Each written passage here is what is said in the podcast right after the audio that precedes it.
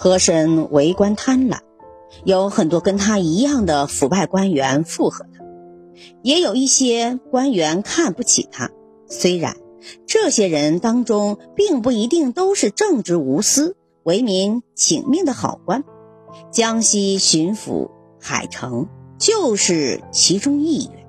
但是以和珅的个性，岂能放过他呢？最终，海城还是惨死在和珅的魔掌之下。和珅精通做官之道，是利用文字狱的高手，常常借助文字狱来剪除异己。原本海城想利用文字狱整治别人、升官发财，却被和珅利用。海城堂堂一个巡抚，只因一本书栽在和珅手里，被判监斩后。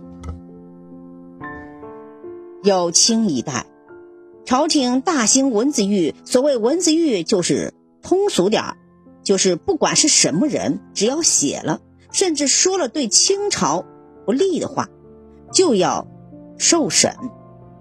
朝廷的意图是借助文字狱整肃朝纲，控制人们的思想。乾隆在位前后六十余年，文字狱的重大案件层出不穷。乾隆在这方面特别的敏感，几乎对每一宗案件都格外的注意。人们为了自保，说话都是小心翼翼的，生怕被人抓了把柄。朝廷的有识之士有机会就会劝阻乾隆，文字狱不宜牵连太广。而更多的官员抓住乾隆的心理，为了升官发财，借文字狱讨好皇上，打击异己。和珅就是利用文字狱暗中除去江西巡抚海城的。和珅最早得到乾隆赏识，之后青云直上，迅速进入了军机处，成为年轻的军机大臣。朝中大臣也是赏识的，识相他，对和珅不敢怠慢，执礼甚恭，也有些一步步升。官的大臣看不起和珅的出身，再加上和珅升官不是走正途，而是靠讨好皇上，没有什么功劳，很轻视他。江西巡抚海城就是如此，巡抚与总督同为封疆大使，是朝廷的二品大员。巡抚每年要赴京师议事，汇报地方事务。海城身为江西巡抚，刚开始看不起和珅。有一天，海城从江西来京述职，到军机处之后，和军机处所有的人都做了行礼，相互寒暄着。到了和珅面前，和珅正要和他行礼，海城却直径走了过去，昂首挺胸，对和珅不理不睬，好像没有看到他一样。海城一边走一边阴阳怪气地说：“没想到我几天没回到军机处，军机处的人又多了一个。听说是有人做了冲天的炮竹了，青云直上，能耐很大呀。”和珅听在耳中，十分的郁闷。和珅当时资历尚浅，还不了解海城的底细，也不好说什么，只好尴尬地退了回去，说道。巡抚大人不常在京城，所以没见过面。何某承蒙皇上错爱，也是刚刚入军机处。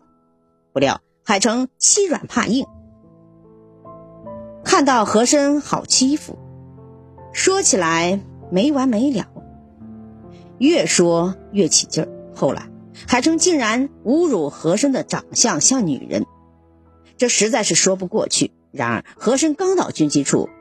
立足未稳，也没有什么根基。这里的官员都是有来头的。和珅脸色越来越难看，却一言不发。周围的人也不说话，有的本来就眼红和珅升官之快，乐于看和珅的笑话，于是幸灾乐祸，窃窃私语，发出冷笑。有的知道和珅正受皇上的宠爱，海城又是手握实权的封疆大使，两边都不好得罪。就转身走了，装作什么也没听见。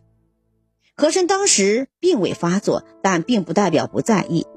海城的行为正好击中了和珅的痛处。